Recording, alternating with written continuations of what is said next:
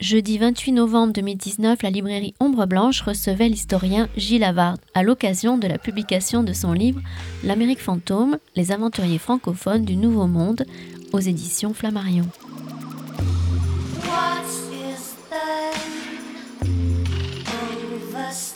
Bonsoir.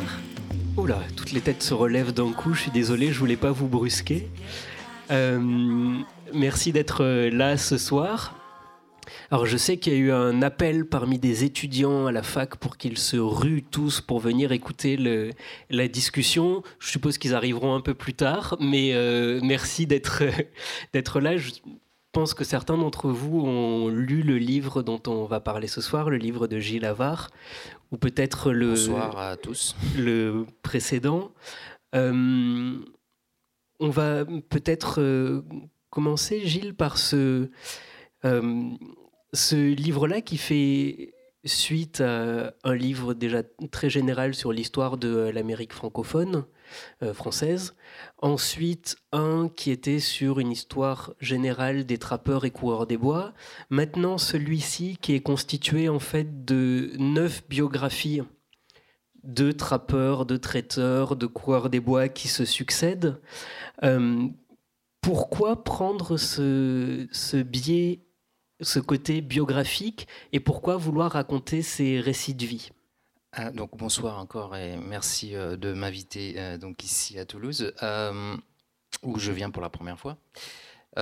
donc effectivement, je pourrais évoquer le déclic qui, qui, qui est à, l'origine un petit peu de ce livre. C'est vrai que j'avais fait une histoire générale des coureurs de bois. Donc les coureurs de bois, c'est ces individus qui, d'origine européenne, donc notamment des, Français, mais pas seulement, euh, qui se rendent dans les pays amérindiens pour euh, collecter des pelleteries, hein, des peaux animales, des peaux de castor, des peaux de chevreuil. Et euh, donc c'est une aventure économique avant tout. Et c'est une, une, aventure économique dans laquelle il y a beaucoup d'interactions culturelles donc entre des populations, des, individus d'origine européenne qui sont tous des hommes. Hein. donc ça c'est aussi une caractéristique importante de, de ce phénomène historique. Euh, et qui sont extrêmement mobiles et qui donc se rendent au devant des, des populations autochtones en remontant euh, les rivières en canot d'écorce, en pirogue, euh, ou en se déplaçant à pied ou à cheval, ou plus tard en, bateau à vapeur sur le Missouri.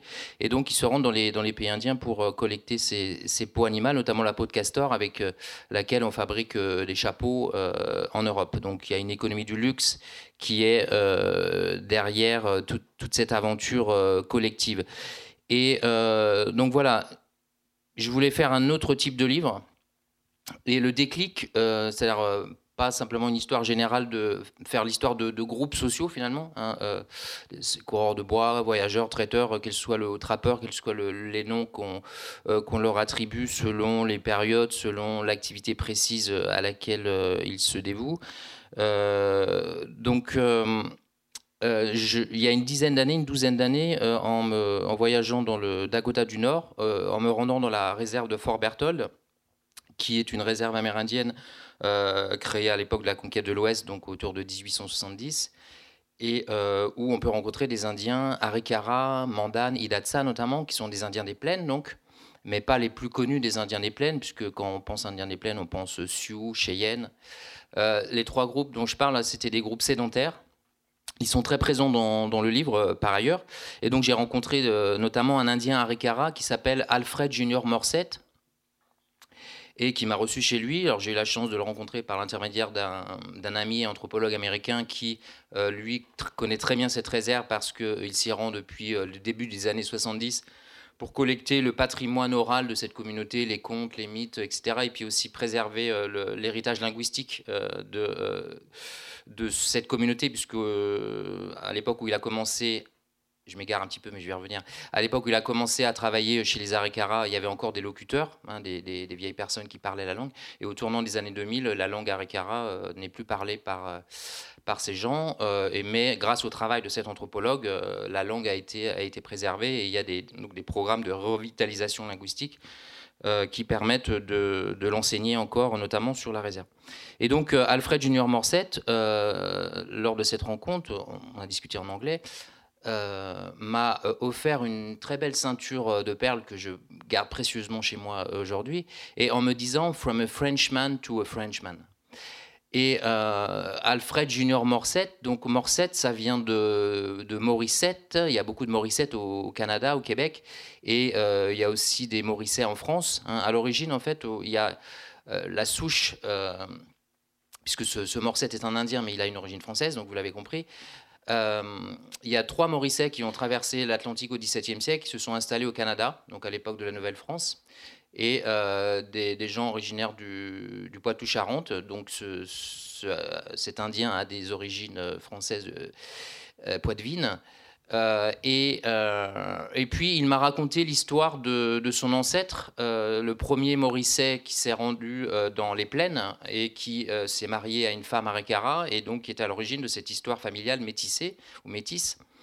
Euh, donc, il m'a raconté cette histoire. Donc, à la fois, c'était la, découverte d'une Amérique un petit peu euh, inconnue, invisible, invisibilisée, marginale, pas du tout valorisée dans euh, la littérature, les romans, le cinéma et encore moins dans, l'historiographie.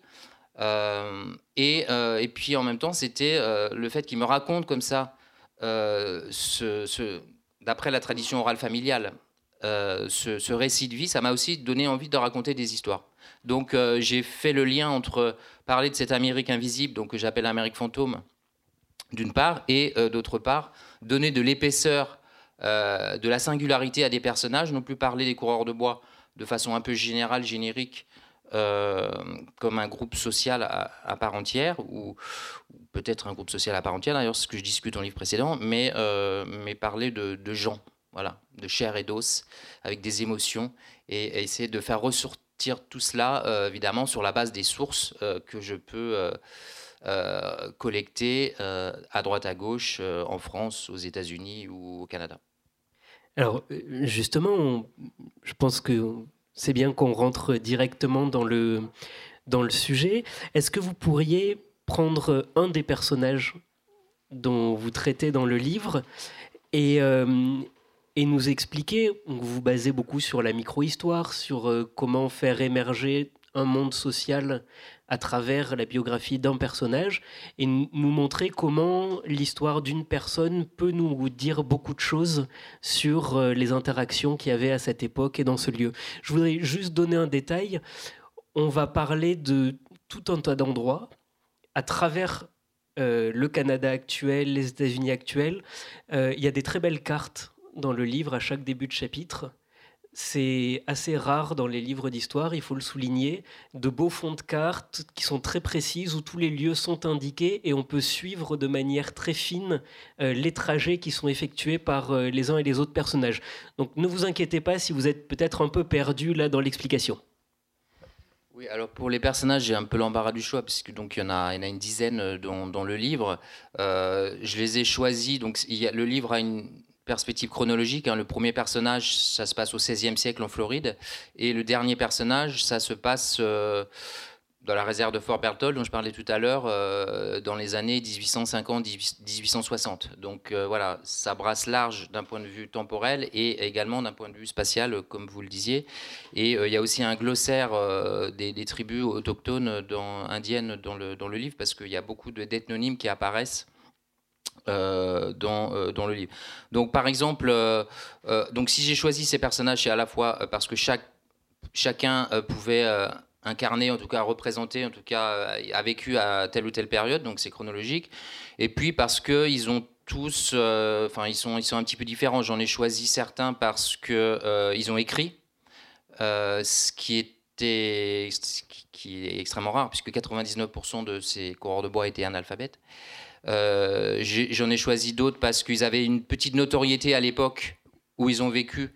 Euh, qui, fait qu'il bah, y a des sources qui parlent d'eux et euh, pour, pour X raisons. Et, et puis j'en ai choisi aussi des obscurs parmi les obscurs et pour lesquels il y a très peu d'informations. Alors celui pour lequel on a beaucoup d'informations parce qu'il il y en a quelques-uns, mais il y en a notamment un parce qu'il a écrit une autobiographie. Euh, il s'appelle Pierre Esprit Radisson. Alors peut-être avez-vous été un jour dans les hôtels Radisson? Je ne sais pas si vous connaissez les Donc ça vient, je pense que tous les gens qui vont dans les hôtels Radisson ne savent pas d'où vient ce mot Radisson. ça vient d'un petit Parisien qui a vécu au XVIIe siècle, qui est né à Paris, dans le Marais parisien. Son père euh, s'appelait aussi Pierre Esprit Radisson, était un marchand linger donc, euh, à Paris. C'est d'ailleurs un méridional, son père. Euh, il est originaire de Carpentras. Et donc une des sources que j'ai pu utiliser, c'est l'inventaire après décès de son père en 1641, qui permet de, voir donc, quelle était l'activité économique de son père. donc c'est une famille avec quatre enfants, donc Pierre Esprit qui avait trois sœurs. Et euh, donc son père meurt en 1641, lui euh, est né euh, vers 1636, on ne sait pas exactement l'année, mais c'est probablement 1636. Et avec ses trois sœurs, autour de 1650, il va traverser l'Atlantique. c'est difficile de contextualiser les raisons pour lesquelles, probablement parce qu'ils étaient orphelins à ce moment-là. Donc ils vont peut-être chaperonnés par des missionnaires se rendre au Canada, en Nouvelle-France, et ils s'installent à Trois-Rivières. Trois-Rivières, c'est la ville qui se situe dans la vallée du Saint-Laurent, entre Québec et Montréal. Et euh, c'est un personnage qui a plusieurs vertus historiques euh, pour euh, pénétrer dans ces, univers de la rencontre entre les Français et les Amérindiens. notamment parce qu'il incarne les deux modalités, si vous voulez, d'insertion dans les sociétés autochtones. enfin, il y a trois modalités d'insertion dans les sociétés autochtones. Ça peut être soit des missionnaires qui vont tenter d'évangéliser les, Amérindiens et alors, ce ne sont pas mes personnages, entre guillemets, mais euh, ils apparaissent dans le livre parce que euh, souvent, euh, bah, ils ont écrit, et donc c'est une source que j'ai pu utiliser. Et puis, d'autre part, ce sont les coureurs de bois, donc, qui vont faire du commerce avec les Indiens. Et puis, l'autre catégorie, l'autre modalité d'insertion, c'est les captifs.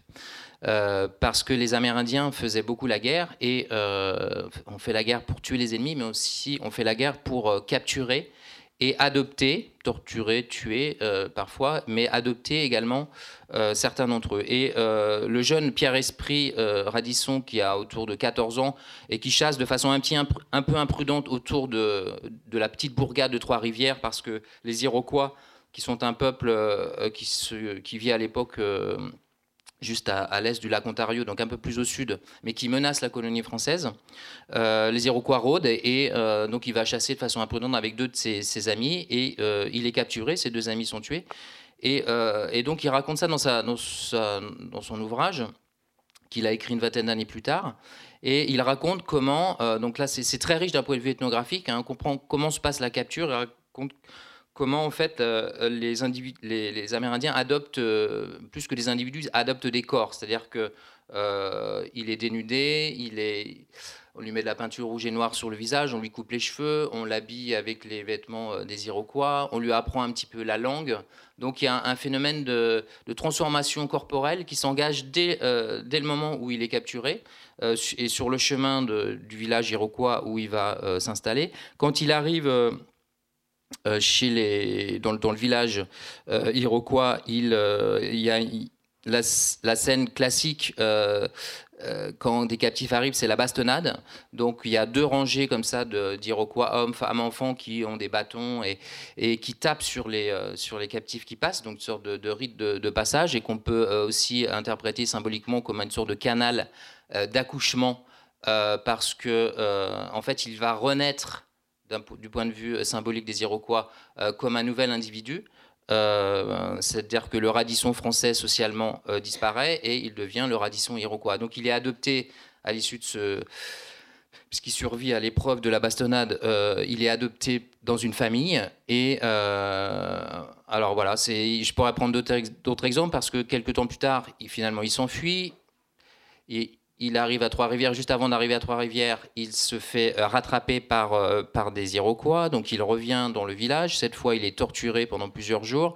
Mais la famille qu'il avait adoptée auparavant réussit à obtenir gain de cause et à faire en sorte qu'il soit euh, épargné, même s'il s'en sort avec beaucoup de, de bobos, avec des doigts brûlés et des ongles arrachés, qui sont juste une petite petit élément de, la torture euh, évidemment euh, horrible que pouvaient faire subir les Iroquois à leurs, prisonniers. Et puis ensuite, euh, bah, tout jeune homme iroquois doit euh, s'accomplir en, allant faire la guerre. Donc euh, il accompagne des, amis euh, hommes iroquois, il va faire la guerre, il ramène une captive pour sa mère, qu'il a, pour la mère qu'il a adoptée, donc sa mère iroquoise. Voilà, c'est un récit très picaresque, la façon dont, il, tu le racontes, et, et, en même temps très, très riche d'un point de vue ethnographique. Après, finalement, il s'enfuit, il s'enfuit en passant par chez les Hollandais. Donc la Nouvelle-Amsterdam, c'est en New York aujourd'hui. Puis il se retrouve à Amsterdam, il revient à La Rochelle, il revient à Trois-Rivières. Et euh, celui qu'on prenait pour un fantôme dans la famille euh, désormais parce qu'on pensait mort, donc retrouve ses, sœurs à, Trois-Rivières.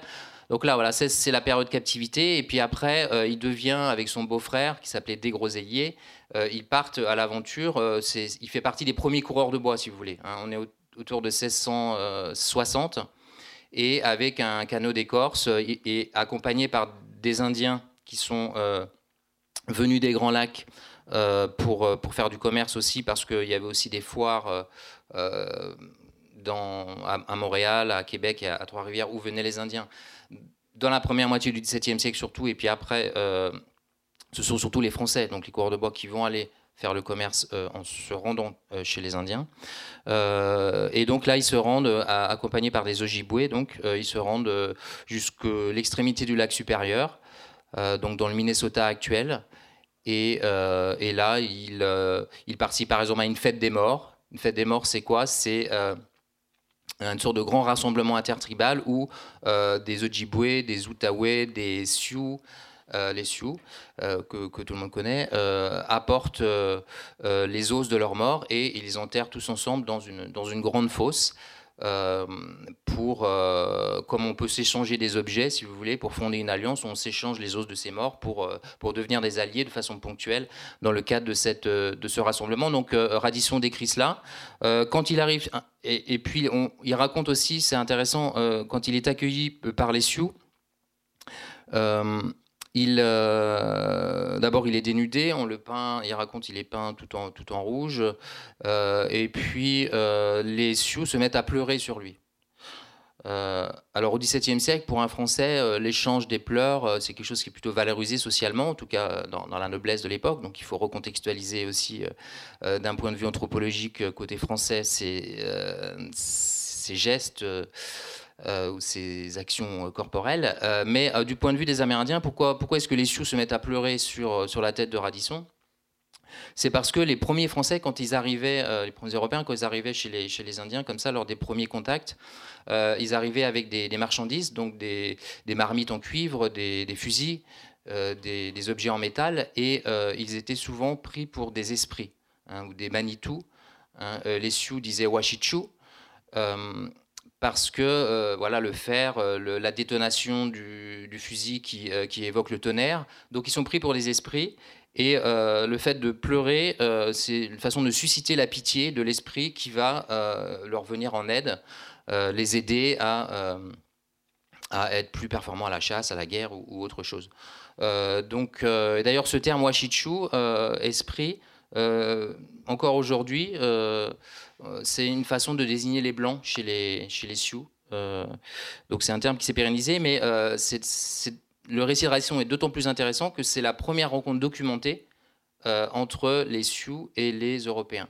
Hein. le terme Sioux apparaît dans une relation de jésuite 20 ans auparavant, mais c'est la première fois qu'on parle véritablement, donc qui rentre entre guillemets dans, l'histoire des, Européens.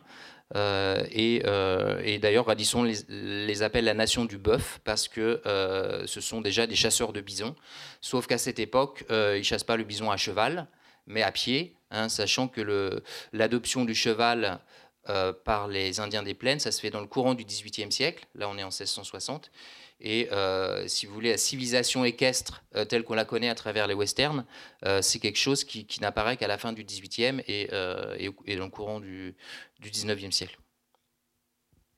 Et d'ailleurs, Radisson, au final, finit sa vie en tant qu'entrepreneur. il amasse de l'argent, il retourne en Europe, il crée la Compagnie des Aventuriers de Londres, qui, dites-vous, a subsisté ensuite pendant 300 ans à peu près en, continuant à faire des, échanges.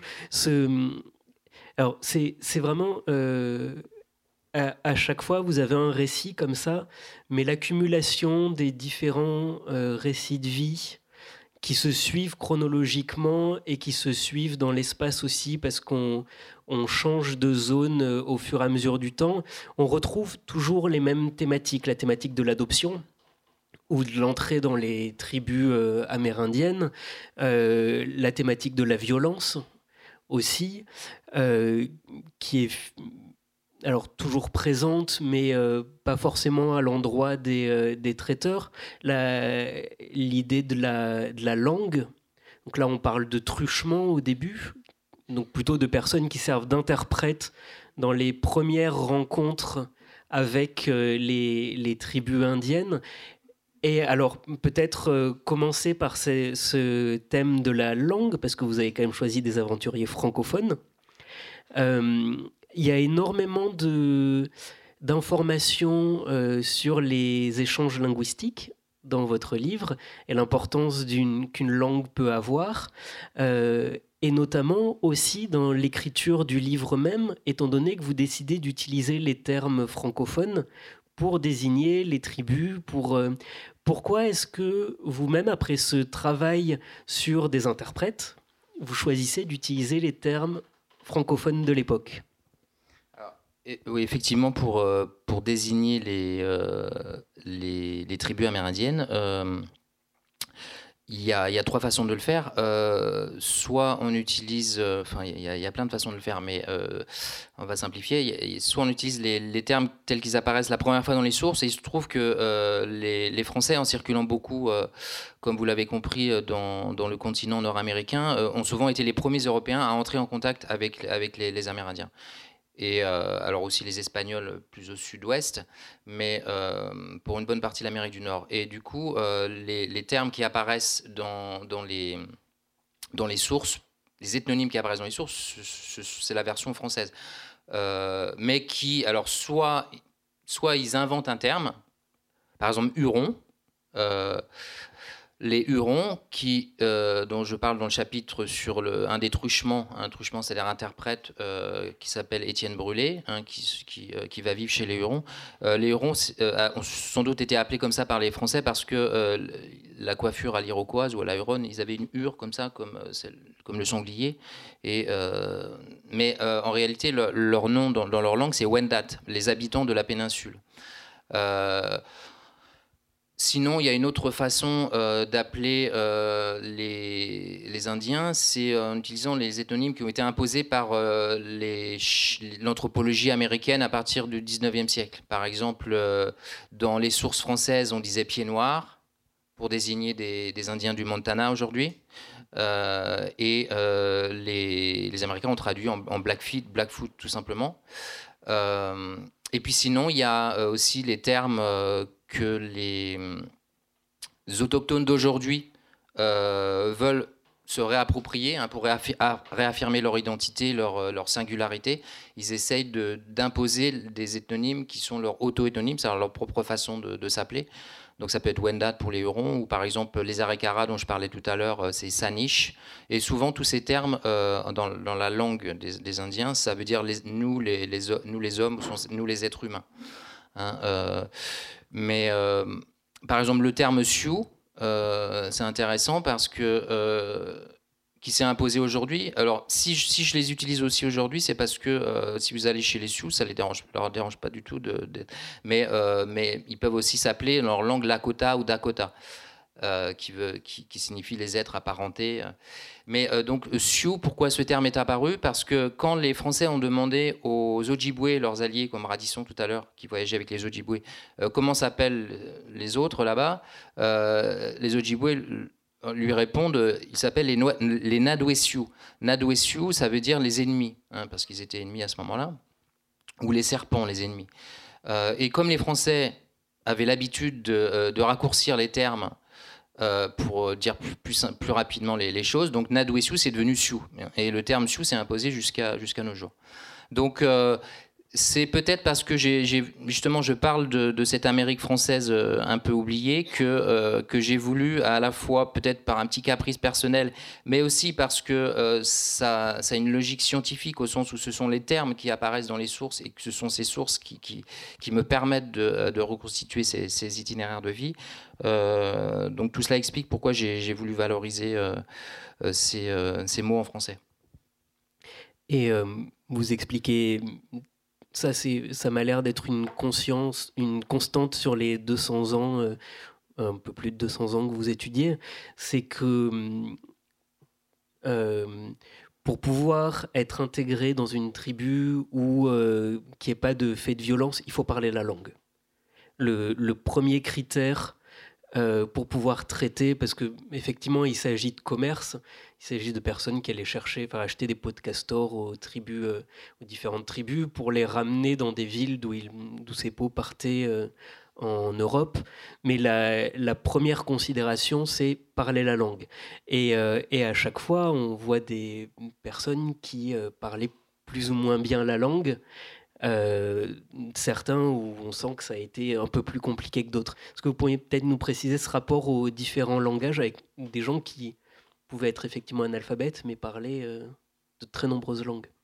Oui, alors effectivement, et, du coup, cet apprentissage linguistique montre bien que euh, si je parle d'une histoire, si, si, mon livre est aussi une histoire de la colonisation, c'est, pour dire, c'est une sorte de colonisation à l'envers, au sens où on est dans des territoires euh, où il ne faut pas préjuger la conquête des uns par les autres, c'est-à-dire la conquête des, Indiens par les, Euro-Américains. On sait que c'est ce qui va se passer à la fin, mais euh, ce livre est écrit sans avoir cette fin en tête, mais en essayant de restituer les situations historiques telles qu'elles euh, prévalent à, travers, à travers les sources. Et donc, euh, colon, colonisateur, colonisé, ça n'a pas trop de sens en fait dans les situations historiques que je décris. L'exemple de la langue en est un. Euh, ce sont toujours les, les Amérindiens ne sont pas du tout intéressés par l'apprentissage des, langues euh, françaises ou anglaises, donc ça les intéresse pas du tout. Euh, et donc c'est toujours aux Européens d'apprendre les langues des Amérindiens. C'est le cas des missionnaires évidemment qui fabriquent à l'époque des dictionnaires pour favoriser leur travail d'évangélisation, mais c'est le cas aussi, peut-être de façon moins technique et précise que, que les missionnaires euh, qui ont besoin euh, d'évoquer des concepts parfois un petit peu compliqués, le paradis, l'au-delà, etc. Euh, les, avant tout, pour, pour les coureurs de bois, le but c'est de, c'est de commercer, donc, donc d'avoir des, quelques, mots de base. Cela étant, certains de ces coureurs de bois, parce qu'ils se sont véritablement immergés dans, dans, ces sociétés, parce qu'ils étaient mariés à des Amérindiennes, et en vivant avec ces Amérindiennes, évidemment, apprenaient plus facilement la langue. Euh, ont véritablement euh, maîtrisé euh, des langues et sont devenus, c'est le cas par exemple de Nicolas Perrault, un bourguignon qui s'est installé en Nouvelle-France à la fin du XVIIe siècle, à l'époque de Louis XIV, qui est devenu coureur de bois dans la région des Grands Lacs, mais aussi interprète pour le gouverneur français, qui chaque été recevait des délégations d'ambassadeurs amérindiens pour, euh, pour faire la paix, pour, euh, pour la diplomatie, si vous voulez. Et ce Nicolas Perrault était un interprète, il pouvait parler plusieurs langues. Donc pour, simplifier, il y a trois gros stocks linguistiques. Hein. Il y a les, les langues iroquoiennes, donc les Hurons, qui ont été euh, alliés aux Français et euh, chez qui vivait Étienne Brûlé, euh, le personnage de mon chapitre 2. Les Iroquois, ceux qui ont capturé Radisson, qui était souvent en guerre avec les Français, sont deux exemples de peuples qui parlent des langues iroquoiennes. donc ça, c'est le premier grand ensemble de langues. Le deuxième grand ensemble de langues, ce sont les langues algonquiennes, les Ojibwe, les Potawatomi, les Outaouais, euh, les Cheyennes aussi, euh, sont des, gens de langue algonquienne. Donc le fait de maîtriser déjà une langue algonquienne euh, pouvait permettre de, se débrouiller un petit peu dans, la langue, dans une langue qui, était différente, mais avec, des points communs. Et puis le troisième ensemble, c'est les, Sioux, les langues siouennes, dont fait partie le Lakota et le Lakota, qui sont la langue des, donc les, deux langues des, Sioux. Alors à chaque fois avec des variations dialectales, euh, c'est la tour de Babel, hein, l'Amérique du Nord euh, des Indiens. Euh, donc c'est très compliqué. chez les Arikara, il y a un, traiteur, un coureur de bois à la fin du XVIIe siècle qui justement utilise, je crois, l'expression tour de Babel et dit que dans un seul village, il y a, une dizaine de dialectes différents, mais ça s'explique d'un point de vue historique parce que en fait, ce village est une sorte de village de, survivants des épidémies qui ont ravagé les plaines à partir du épidémies de variole qui ont ravagé les plaines à partir du XVIIIe siècle et du coup euh, ce qui était 40 villages auparavant, avec chaque village avec un dialecte particulier, euh, les survivants se retrouvent dans, un seul ou un seul village, et donc il y a une, de, grandes variations linguistiques. Et puis il y a un autre élément intéressant aussi, c'est que entre la façon de parler des hommes et la façon de parler des femmes, souvent est un petit peu différente. Et les, or les, les coureurs de bois apprenaient euh, souvent la langue grâce aux femmes parce que euh, leur, leur compagne. Et du coup, parfois, les, hommes amérindiens se moquaient un petit peu d'eux euh, parce qu'ils avaient des accentations féminines et pas masculines qui devraient être celles donc, de, des hommes qu'ils étaient. On peut peut-être évoquer cette la, question sexuelle, sur laquelle vous avez travaillé aussi, et qui est euh, récurrente et assez présente dans le livre aussi, à la fois pour les coureurs des bois qui, de manière nombreuse, s'installaient euh, avec des indiennes, mais aussi parce qu'il y avait des échanges sexuels assez fréquents. Oui, effectivement. Euh, d'ailleurs, ça permet d'un petit peu de complexifier l'histoire de, de, ces, euh, de, ces personnages, c'est-à-dire que j'essaye de sortir simplement euh, d'une lecture euh, économiste qui consisterait simplement à dépeindre ces individus comme des salariés des rivières parce qu'ils signaient des contrats auprès de marchands et puis donc ils gagnaient un salaire, etc. Et j'essaie de, complexifier cette, histoire en, en, lui donnant une dimension plus socioculturelle, c'est-à-dire que par exemple pour, euh, pour ces hommes euh, qui, euh, qui affrontaient les rivières, qui affrontaient l'hiver, qui affrontaient toutes sortes de dangers. c'était des coureurs de risque aussi. c'est un, un, lieu pour fabriquer, pour se fabriquer une masculinité alternative par rapport aux masculinités dominantes dans la société dont, dont ils proviennent. Les masculinités dominantes, c'est le c'est le militaire, par exemple, qui, affirme sa valeur euh, masculine euh, à travers la, guerre, ou surtout c'est le modèle du propriétaire hein, qui, euh, qui, a, une exploitation agricole et, ce patrimoine foncier est la source de son autorité, de son autorité paternelle et, de, du fait d'être un homme et de s'accomplir en tant qu'homme pour les coureurs de bois, donc il y a des formes alternatives, notamment de devenir des. Alors le terme apparaît parfois des grands hommes. Hein, euh, le fait de porter, d'être capable de porter 50 euh, kilos euh, lors des portages, parce que parfois les rivières s'arrêtaient, où il y avait des chutes, des rapides, etc. Donc il fallait porter les, à la fois les canaux et puis toutes les toutes les marchandises sur le dos, etc. Donc il y avait des des, rivalités entre, entre tous, ces, tous ces hommes pour euh, savoir qui était le plus, euh, le plus fort, etc. Et euh, donc, donc c'est un, c'est un peu le théâtre de la méritocratie corporelle, le, ce, ce, champ social de, la, course des bois. Et puis il y a aussi par ailleurs la rencontre avec les Amérindiennes qui joue évidemment un rôle très important.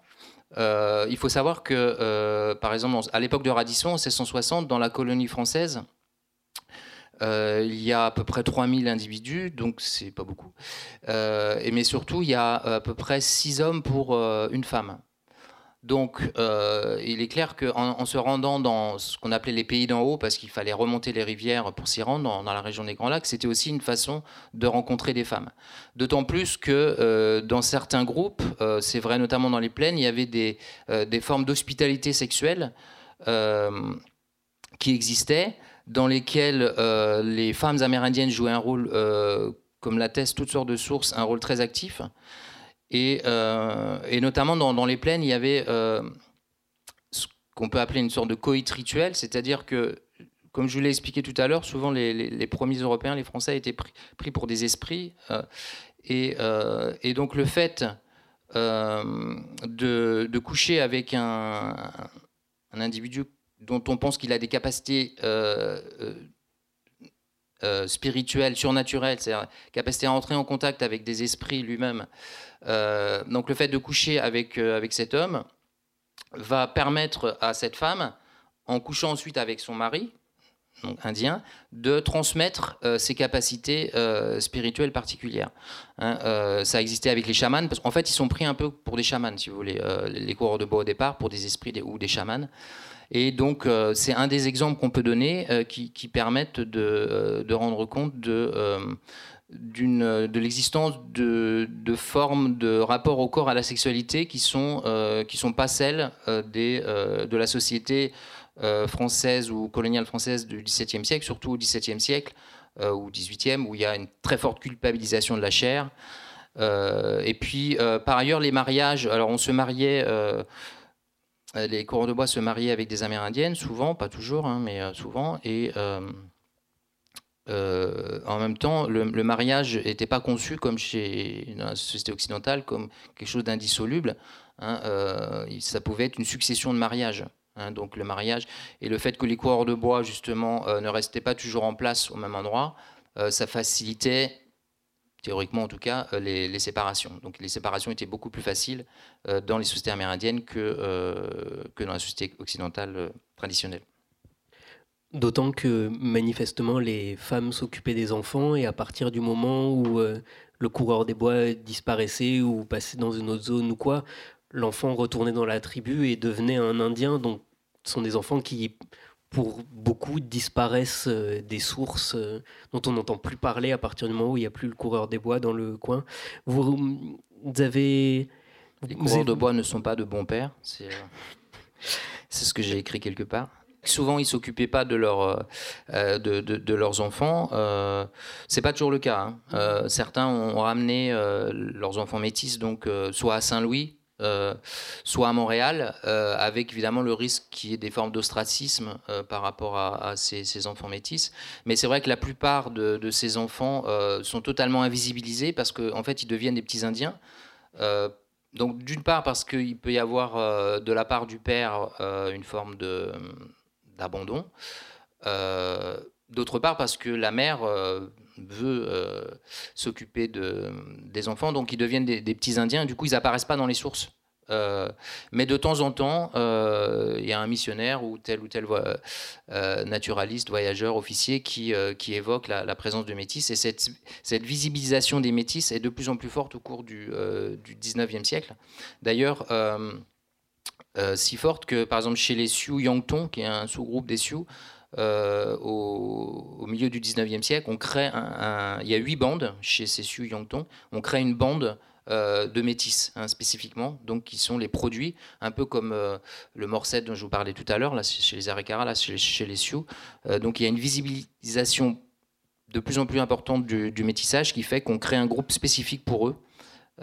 donc ça a pu arriver comme ça. Et puis surtout ce qui est plus connu au Canada, euh, dans le Manitoba notamment, euh, aujourd'hui dans la Saskatchewan, euh, vous avez des, des, métis hein, qu'on a longtemps appelés les bois brûlés. vous savez qu'au Canada aujourd'hui, vous avez trois groupes peuples autochtones qui sont reconnus d'un point de vue juridique comme des autochtones. Vous avez les Inuits, vous avez les Amérindiens et vous avez les Métis. Et donc, ça donne droit à toutes sortes de, de droits, de privilèges, euh, euh, d'aller faire la chasse à tel endroit, des, avantages en termes de scolarité, etc. Et donc, euh, donc aujourd'hui, il y a toutes sortes de procès un peu partout au Canada pour savoir si tel groupe mérite d'être appelé métis. En tout cas, pour ce qui est des métis du Manitoba, c'est clair. Et c'est le produit de cette histoire des rencontres entre les coureurs de bois et les Amérindiennes, en l'occurrence surtout des, femmes cri, des femmes Ojibwe et des femmes Assiniboines. Euh, qui, euh, qui ont donné, euh, et avec une, même une langue particulière qu'on appelle le Michif, qui est un mélange de français et de cri. voilà. La plupart du temps, en fait, les, les enfants de, disons, familles européennes, quand ils avaient des enfants dans les villes, réapparaissent dans les, dans les sources au moment de l'héritage. Et on sait ceux qui sont toujours dans le coin et qui héritent soit des dettes, soit de la fortune, suivant le, la personne. Vous répertoriez quand même une histoire de viol euh, autour du personnage de, enfin, autour de Toussaint Charbonneau. Est-ce que vous pourriez peut-être nous parler de, de cette histoire aussi de l'épouse connue de Toussaint Charbonneau, qui est la seule femme, je crois, dont on connaît le nom, une des seules femmes dont on connaît le nom, pas tout à fait la seule, mais dont on connaît un peu l'histoire. Pourquoi? Et après, euh, on, évoquera peut-être la question de la violence, en y revenant.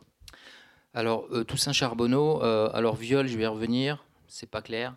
Euh, Toussaint Charbonneau, euh, je ne sais pas si vous avez vu le film euh, The Revenant avec Leonardo DiCaprio qui est sorti il y a trois ans et qui parle de, trappeurs dans l'Ouest américain.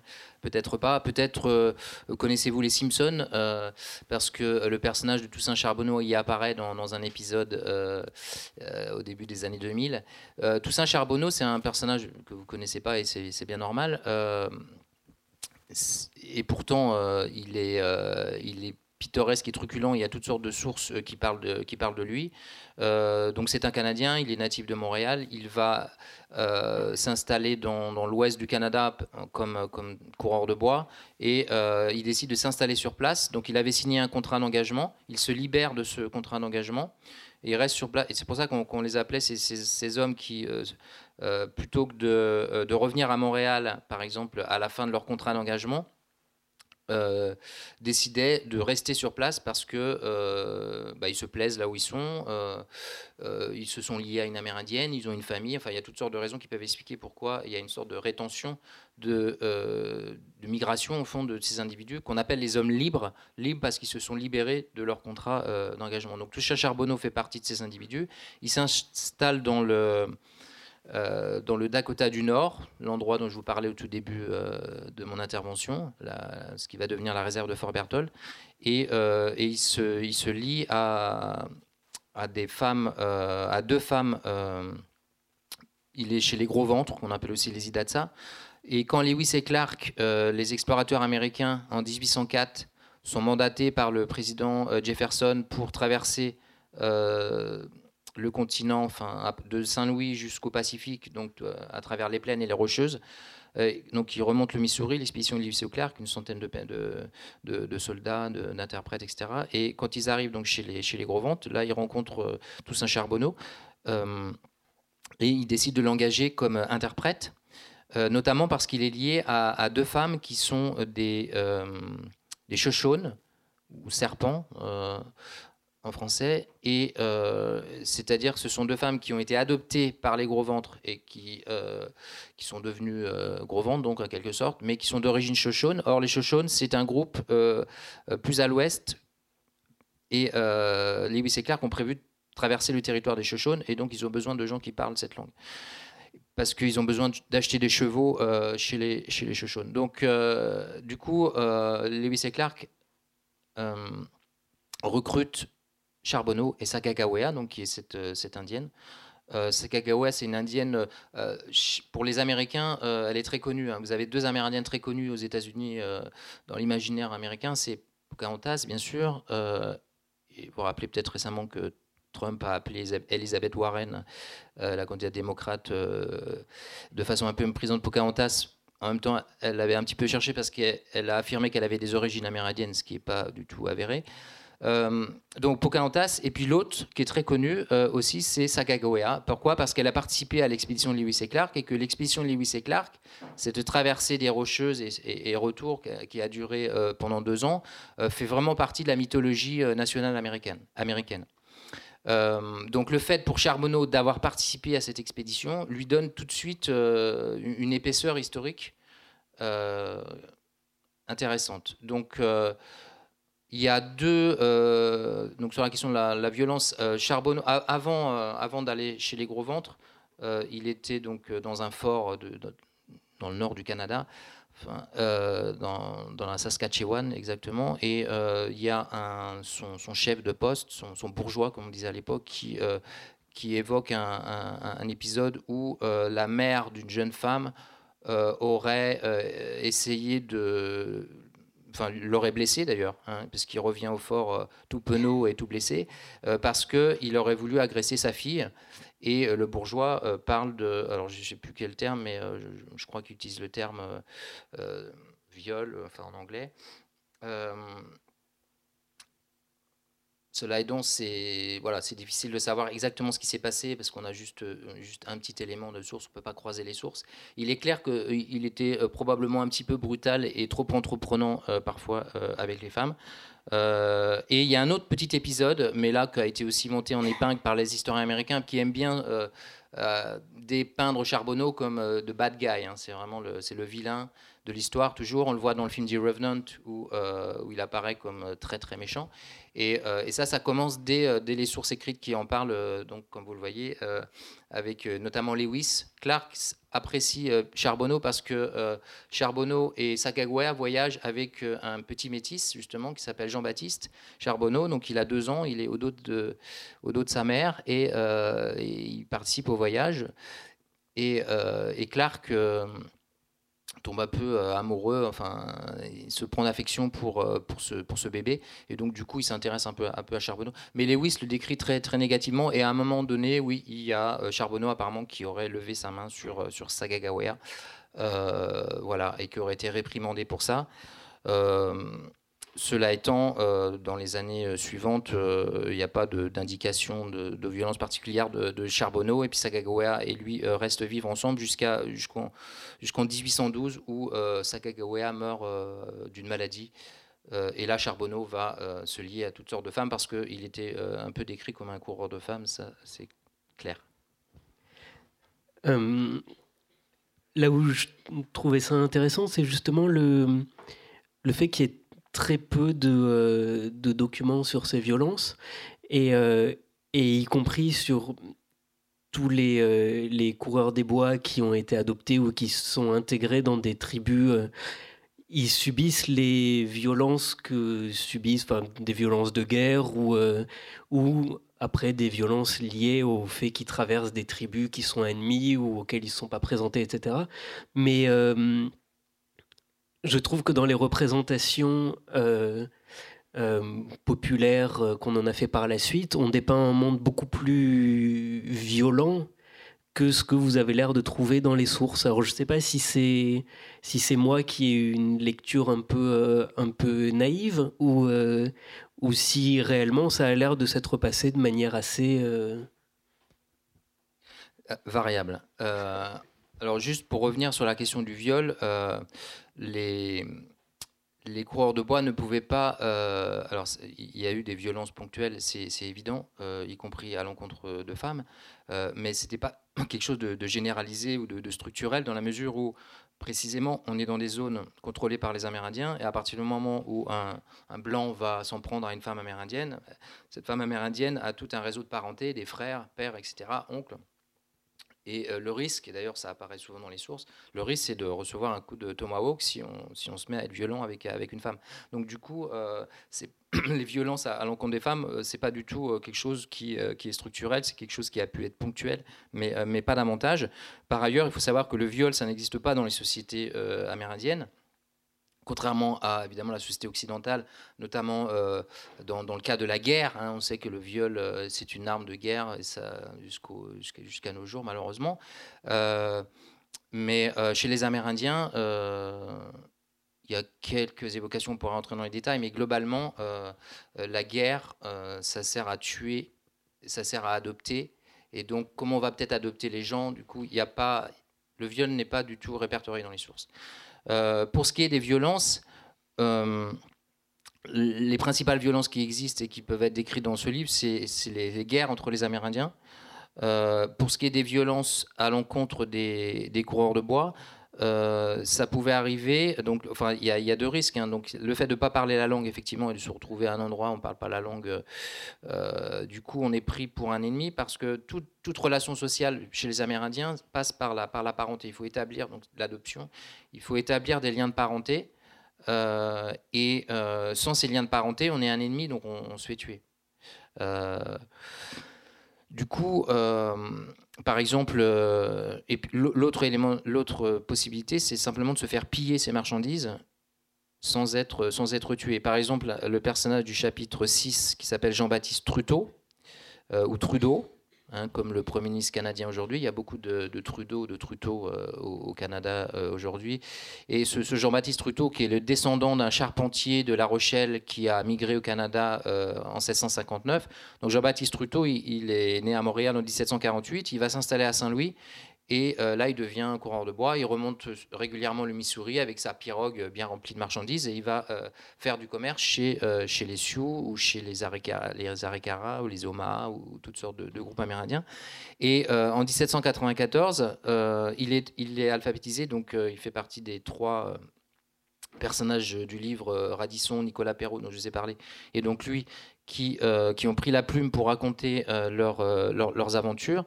Et donc il y a un journal de voyage assez extraordinaire qui, est, qui est à la fois un reportage extraordinaire sur, sur les Indiens des plaines à la fin du XVIIIe siècle, qui est aussi un, un, récit d'aventure. Hein. on a l'impression d'être un petit peu dans un western parfois avec tout, tout, ce, qui lui, tout ce qui lui arrive.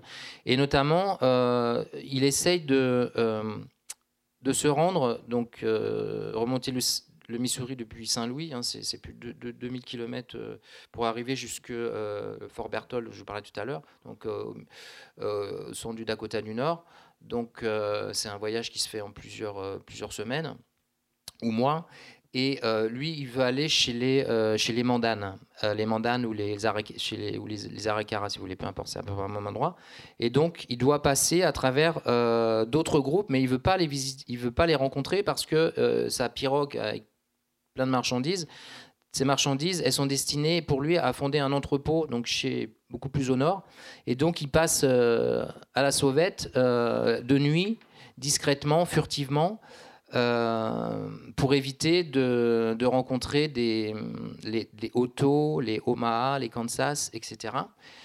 Et euh, parce qu'ils vont vouloir sinon euh, commercer, voire le piller. et puis, malheureusement, il a un, petit peu plus au nord, donc il, réussit à passer les, les, trois premiers villages. Quand il arrive du côté des, chez les Sioux, sa pirogue est repérée et, euh, du coup il est, euh, il est alpagué par les Sioux. Et, alors il dit, heureusement, il dit. Ils sont neuf hein, dans la pirogue, il y a lui et huit compagnons.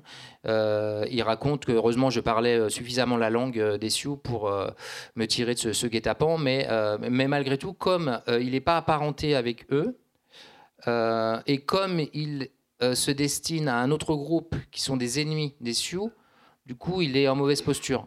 Et, effectivement, les, euh, Sioux, à un moment donné, euh, viennent se servir euh, dans, la pirogue, ils sont en position de force. Et donc, ils, lui prennent. Alors, on est entre pillage et commerce, parce qu'ils laissent quand même quelques peaux animales comme ça, mais c'est eux qui dictent les termes de l'échange, si vous voulez, un échange un peu agressif. Ils se servent tranquillement. Et donc, ça, ce sont des Sioux. parmi les Sioux, il y a des tétons et des Yangtons, dont je vous parlais tout à l'heure. Ça, ce sont des tétons euh, et, il n'est pas apparenté avec eux. Par contre, euh, il y a quelques vieilles femmes téton, euh, pardon, qui, sont là et qui se rappellent de lui parce qu'auparavant, des années auparavant, il avait été adopté par des Yangtons et il avait même un nom qui lui avait été donné par les Yangtons. Malheureusement, il ne le donne pas dans, dans, son, dans son récit. Mais donc, enfin, ces femmes Yangtons vont, euh, vont jouer un rôle pour, euh, pour le sauver. Et puis finalement, il va, va réussir à, repartir avec euh, sa pirogue et une partie de ses marchandises et ses huit compagnons. mais voilà, il y, a, y, a, toutes sortes de violences. Et, et la question centrale, c'est la question de, de la parenté. on, va, on va avancer dans le temps, ou en tout cas montrer un des apports de, euh, de, la chronologie pour vous permettre ensuite de réfléchir à des questions que vous voudriez poser euh, et laisser ce temps de la, discussion. Euh, on voit au fur et à mesure la, la création des États-Unis, l'arrivée des différents Européens, l'État qui avance petit à petit, une forme de capitalisme qui, euh, qui s'installe. Euh, est-ce que vous pourriez nous parler un peu de, de ça, de, des États-Unis qui arrivent, notamment à partir de Lewis et Clark euh? Effectivement, la première partie du livre, c'est plus sur la période de la Nouvelle-France, donc 17-18e siècle, et puis les, les derniers personnages sont euh, des personnages qui, pour la plupart, vivent à Saint-Louis. ou dans le pays indien, comme, comme Charbonneau, mais de temps en temps il vient, il vient à Saint-Louis. Euh, parce qu'il il va être embauché comme interprète du gouvernement américain. Et effectivement, euh, où il y a un autre personnage qui s'appelle Étienne Provost, euh, qui est né à Montréal, qui va s'installer à Saint-Louis, où, il devient un trappeur très connu à l'époque. Et quand Provost s'installe à Saint-Louis en 1810, Saint-Louis est un village francophone de 2000 habitants. tout le monde parle français. et quand Provost, 40 ans plus tard, meurt euh, en 1850. Euh, Saint-Louis est une ville de 78 000 habitants euh, où la langue parlée est surtout l'anglais, l'allemand aussi. Hein, il y a beaucoup de, migrants allemands. Donc il a vécu, c'est assez fascinant d'ailleurs, et c'est difficile à reconstituer, mais il y a des petits éléments. il a vécu la, mutation qui est à la fois politique, puisque le Missouri, par exemple, devient un État américain en 1820. Euh, une mutation euh, donc, euh, démographique avec ces afflux de migrants de langue anglaise ou allemande, beaucoup d'Irlandais. Euh, une mutation euh, linguistique parce que euh, la langue, il y a encore en 1850, il y a peut-être encore 2 ou 3 000 francophones, pardon, donc qui parlent. Il y a une petite communauté, d'ailleurs c'est très peu étudié, qui parle qui parle français, mais qui, est devenue ultra minoritaire.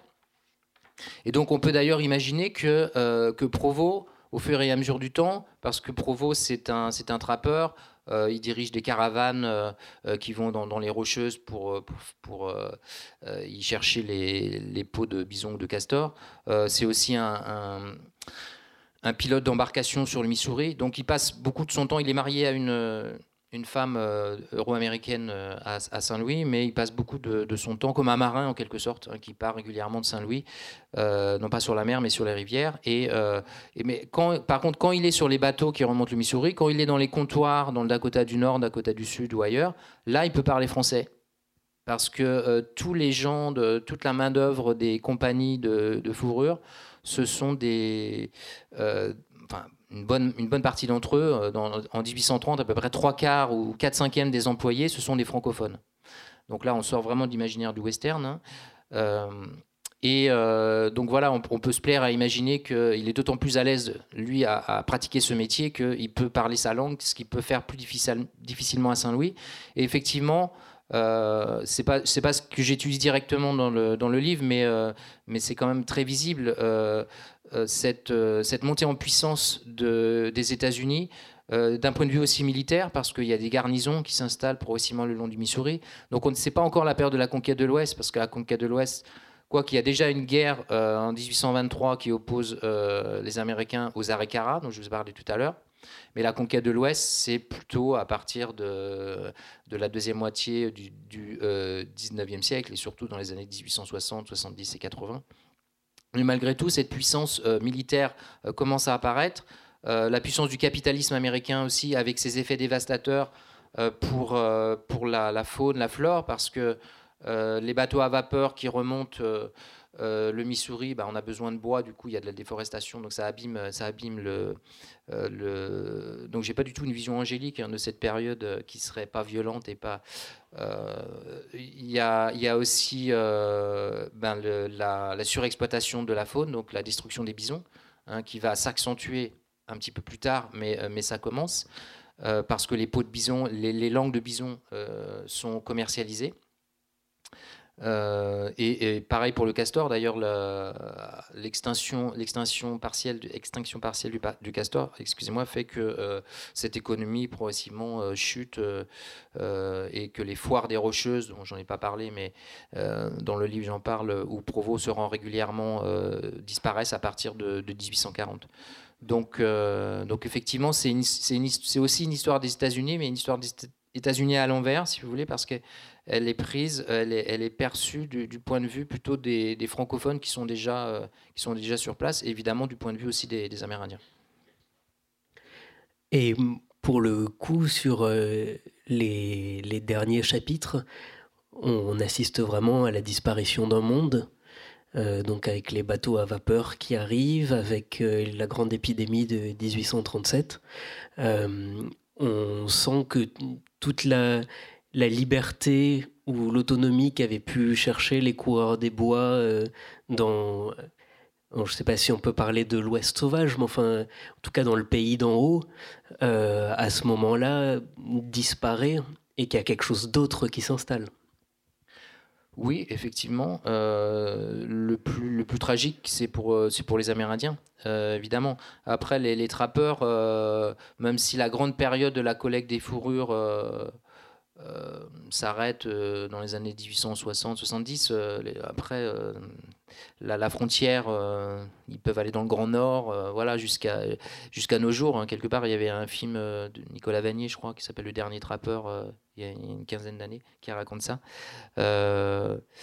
mais mais ce sont plusieurs mondes qui disparaissent, donc c'est à la fois la, parce que ça va mener donc à la, soumission des, Amérindiens, c'est à la fois la, souveraineté politique des Amérindiens qui va, qui, va, qui va disparaître. C'est, ce sont donc des, des, mondes sociaux qui disparaissent à la fois d'un point de vue économique euh, et aussi d'un point de vue euh, linguistique et culturel, puisque c'est monde francophone du coup. Euh, et le, dernier chapitre raconte la rencontre, c'est un chapitre très court, mais qui raconte la rencontre entre un, colonel français de l'armée américaine qui s'appelle Trobriand, euh, qui est d'origine bretonne, et euh, donc qui participe à la conquête de l'Ouest.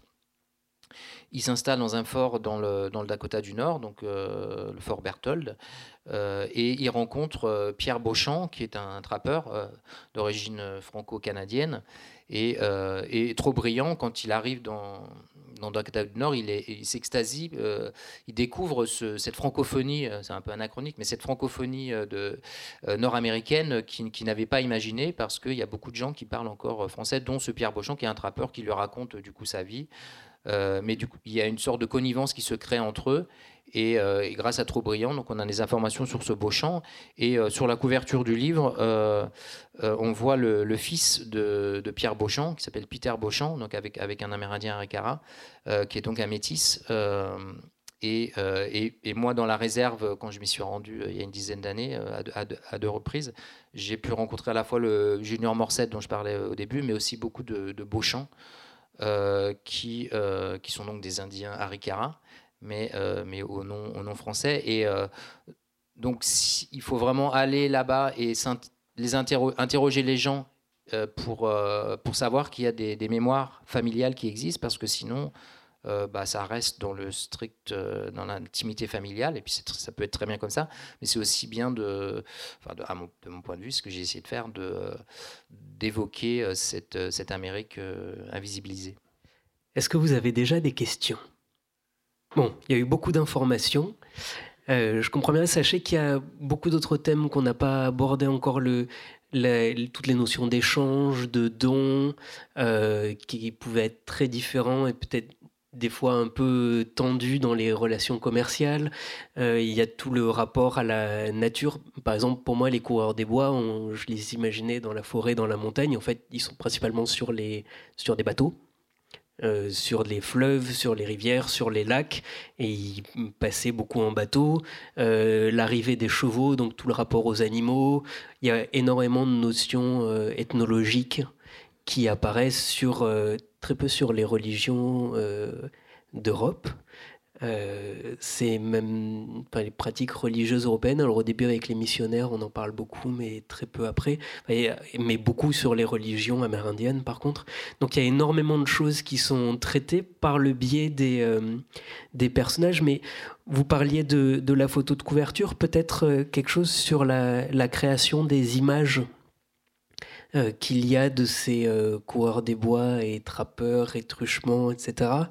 Euh, vous avez un, encart d'images assez important au, milieu du livre. Alors bon, il y a des cartes d'époque, mais il y a aussi beaucoup de, peintures qu'on connaît plus ou moins bien, de peintures, de gravures d'époque.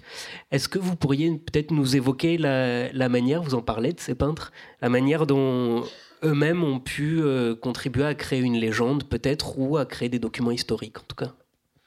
Alors, effectivement, ces, illustrations, euh, pour moi, c'est c'est pas juste des illustrations précisément, c'est vraiment des, documents historiques.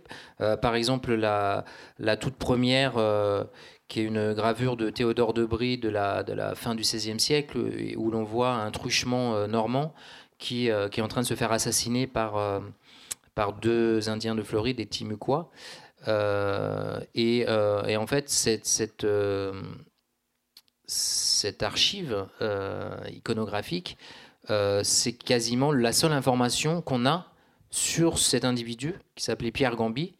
Euh, il y a deux, par ailleurs, parce que ce peintre, enfin Théodore de Brie a, a fait cette image, mais à partir d'un de, de, de, peinture qui, était faite par un, un, Français qui s'était rendu sur place, qui s'appelle Jacques Lemoine de Morgue, qui a aussi du coup écrit un petit peu et il évoque ce, truchement euh, Pierre Gambi. Et il y a une autre source d'un capitaine euh, euh, d'expédition qui en parle, mais du coup voilà, il y a trois sources sur Pierre Gambi et cette source est très, très intéressante. Ça montre aussi le, le, le potentiel de violence qui peut exister parce que pour revenir sur la question de la violence, les deux le chapitre 1 et chapitre 2 qui parlent de truchement, donc celui-là, et le deuxième c'est euh, Étienne Brûlé chez les Hurons, les deux sont assassinés par, euh, par des Amérindiens.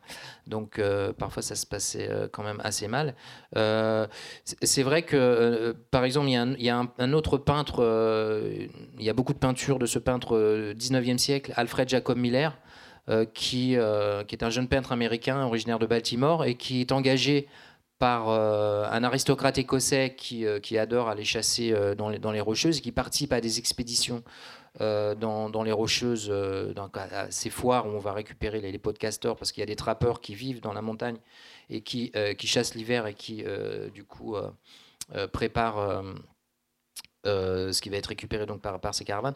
Et donc, euh, il y a, y a un, des, un, de mes personnages qui s'appelle Étienne Provost, que j'évoquais tout à l'heure, et qui, euh, qui est le guide de, de ces caravanes. Et, et donc, Miller va, va dépeindre cet univers. C'est le seul peintre à avoir, enfin, seule, seule représentation visuelle des, foires des Rocheuses contemporaines. Il n'y en a, a, pas d'autres, à part grâce à ce peintre. Donc, il a fait plusieurs centaines d'aquarelles. Et, et sur euh, deux d'entre elles et peut-être quatre, cinq autres, on voit euh, la silhouette de Étienne Provost, euh, qui est très reconnaissable parce que c'est une sorte de, Falstaff des Rocheuses, bon vivant, etc. Et puis il avait une, énorme bedaine, donc on le, repère assez, vite sur, les images. ce qui est intéressant avec les peintures de Miller, c'est que il dépeint vraiment la, vie quotidienne des, trappeurs et, il fait ressortir leur côté, euh, euh, leur tranquillité, une forme de oisiveté. On les voit parfois, ils sont allongés comme ça dans, la prairie, puis ils, ont, enfin comme s'ils étaient en train de rêver. Donc, et c'est pas du tout l'image du coup euh, virile, héroïque, qui est celle de, peintres qui vont venir un petit peu après, qui vont dépeindre la conquête de l'Ouest, hein, où on voit un, trappeur sur son cheval comme ça, le torse bombé, etc. Donc là, c'est une autre image qui apparaît de, ces univers, ce qui renvoie à la propre personnalité du peintre, évidemment, mais ce qui renvoie, je pense, d'un point de vue plus objectif à, ce qu'il a pu euh, observer lui-même, c'est-à-dire, euh, encore une fois, je vous disais, sortir de la lecture purement économiste. Je pense que ces individus, euh, dans ces paysages majestueux, on ressent, et malgré les dangers euh, qu'il pouvait affronter, euh, on, ressentit un sentiment de, liberté euh, assez, assez important et, Miller le fait bien ressortir. Alors, je vais vous demander d'aborder un point plus personnel pour en venir aux études sur les coureurs des bois. Juste, alors, excusez-moi, euh, c'est coureur de bois.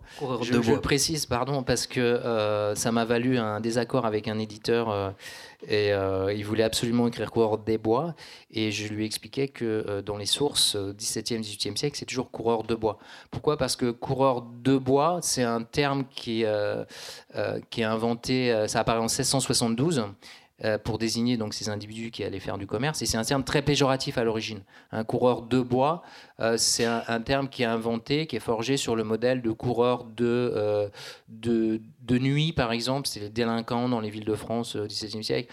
Ou coureur de prétentaine, coureur de jupon, coureur de balles, coureur de, etc. Donc c'est toujours de.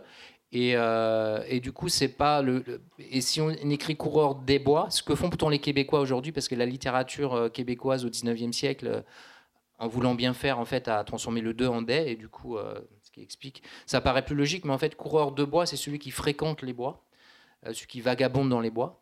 Euh, et le coureur des bois, à la limite, ça serait plus d'un point de vue euh, linguistique, euh, syntaxique, celui qui, qui sprinte dans les bois. Mais c'est pas du tout le sens, vous l'avez compris, de. Pardon pour cette petite parenthèse. Non, non, mais c'est alors c'est très intéressant parce que ça, ça illustre le, le type de précision qu'il y a dans le livre qui sont toujours très très bien expliquées, mais où on, apprend beaucoup de choses et, où on comprend Enfin, on pourrait parler de toutes les sources que vous avez dû mobiliser, mais on comprend la, richesse de l'étude et, euh, et de tout ce qui a été mobilisé pour réussir à avoir tant de précision sur des personnes dont les vies sont quand même très peu documentées, en tout cas par elles-mêmes. Mais je reviens à ma question. Euh, pour, pour en arriver donc à l'étude des coureurs de bois, euh, c'est plutôt par le dernier des Mohicans ou c'est plutôt par Jeremiah Johnson Pour vous? Euh, les deux. Euh, si on remonte loin dans l'enfance, c'est plus le dernier Mohican, mais après, c'est vrai que Jeremy Johnson, c'est c'est le seul film véritablement, enfin, il y en a, quelques-uns, mais euh, les westerns, comme vous le savez, euh, c'est toujours des héros anglo-américains. Bon, c'est le cas aussi de Jeremy Johnson, mais surtout, ça dépeint la conquête de l'Ouest avant tout. Euh, et donc, les, westerns, les films qui dépeignent ces univers de, des coureurs de bois, des trappeurs, de la collecte des pelleteries parmi les Amérindiens, il y en a quelques-uns. Ils sont très peu nombreux. Donc, récemment, il y a eu The Revenant de Inaritu avec Leonardo DiCaprio. Et puis surtout le, film majeur, il y a eu quelques, il y a 4-5 films mineurs qu'on peut citer, mais il y a deux films majeurs. Euh, il y a Jeremiah Johnson, donc euh, film de 71 ou 12 avec euh, Robert Redford, film magnifique de Ciné Pollack où, où, on voit donc un trappeur qui qui va seul. D'ailleurs, ce qui n'est pas très historique parce que souvent les trappeurs, à cause des dangers justement, circulaient en groupe. Euh, comme ces caravanes que j'évoquais tout à l'heure. Donc, il va seul. Euh, c'est un western très écologique euh, aussi. On est dans les débuts des années 70. Euh, et la quête de liberté, donc la contre-culture américaine. Donc c'est tout ce contexte-là qui, qui, permet de, comprendre ce, ce, très beau western au coup, et qui devient une histoire de vengeance parce que on tue sa compagne et son et son et l'enfant qui, qui, l'a adopté et, et, ce sont les crows, les corbeaux, donc comme je les appelle dans mon livre parce que c'est comme ça que c'est dans, dans, les, dans les premières sources. Donc ce sont les corbeaux qui euh, qui, qui l'attaquent et euh, qui le tuent les uns après les autres. Euh, et c'est un, personnage, Jeremy John d'ailleurs, qui a véritablement existé, même si après on a, on romancé certaines choses. Et puis l'autre grand film qui dépeint ces univers, c'est la, la captive aux yeux clairs. de Big Sky, un film de Howard Hawks de 1952 avec Kirk Douglas notamment. Et c'est un film très intéressant parce que alors là, les deux héros sont aussi des Anglo-Américains c'est habituel, mais, euh, mais il remonte le Missouri, donc on voit des bateliers, et, à partir de Saint-Louis, donc ça se passe dans les années 1840, euh, et, donc il y a des, ils ont recruté des acteurs québécois, par exemple, et, donc ça parle français, et, on les voit tirer les, cordes euh, pour faire avancer le bateau, donc il y, a, une dimension ethnographique, linguistique, et puis dans, le mode de vie de ces, de ces bateliers, qui est extrêmement rare. Euh, qui témoigne d'un intérêt de Ward Hawks pour, euh, pour, le, pour, le, pour, la francophonie. Il faut dire qu'on est, on est juste après la, Deuxième Guerre mondiale, donc il euh, faut contextualiser aussi les choses. Donc l'alliance entre la France et les États-Unis, parce qu'il y a un autre film aussi avec Clark Gable. Alors le titre m'échappe, désolé, mais à, un moment on voit un camp de trappeurs et euh, il chante Alouette, gentil Alouette. Donc euh, voilà, c'était sa façon. Mais le réalisateur avait combattu en France aussi, donc euh, ça pouvait le rendre d'autant plus sensible à, cette francophonie historique en Amérique du Nord. À la lecture, c'est un, un livre étonnant, c'est-à-dire c'est un livre d'universitaire sans aucun doute, mais où on est complètement porté par les vies de ces personnes euh, sont des vies extrêmement aventureuses et toutes très différentes les unes des autres. Euh, et du coup, il est, enfin, il y a, a aucun moment de l'ennui. Les, euh, les rêves et les fantasmes, même si certaines idées qu'on peut avoir préconçues sont brisées un peu, euh, un peu terriblement par la réalité des sources, mais euh, mais il y a quand même un, imaginaire développé des choses qui se passent qui sont, qui sont complètement étonnantes et, et ahurissantes. Et, et voilà, c'est vraiment un livre dans lequel on peut avancer, progresser. Alors, à lire dans l'ordre. Hein, c'est pas une encyclopédie, c'est pas. Il faut commencer du début et avancer dans les biographies, mais c'est vraiment un très beau texte. Euh, on comprend qu'il y a une euh, une avancée dans le temps, il n'y a pas de transition entre les chapitres et entre les personnes, mais on retrouve des événements, on avance petit à petit, on comprend le, le lien qui se crée petit à petit. Ce n'est pas du tout euh, assommant ou difficile comme, comme lecture, c'est une très belle réussite là, sur des, des suites de biographies, donc bravo et merci. Euh, mais voilà, n'hésitez pas à, y aller. Il y a effectivement une masse d'informations euh, impressionnante, mais euh, qui n'est pas du tout euh, assommante. Merci beaucoup. Donc si jamais vous avez... Non, sinon vous l'avez compris, c'est un excellent cadeau de Noël à offrir. Ah, c'est vraiment... Enfin, on pense tous à des gens à qui on peut assez facilement le proposer. Et, et c'est même pour vous, si vous ne l'avez pas encore lu, une très bonne lecture.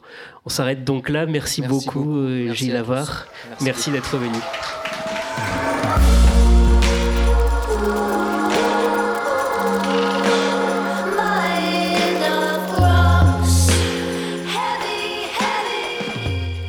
Vous avez pu écouter Gilles Avard autour de la publication de son ouvrage aux éditions Flammarion, L'Amérique fantôme, les aventuriers francophones du Nouveau Monde, lors de sa venue à la librairie Ombre Blanche le 28 novembre 2019.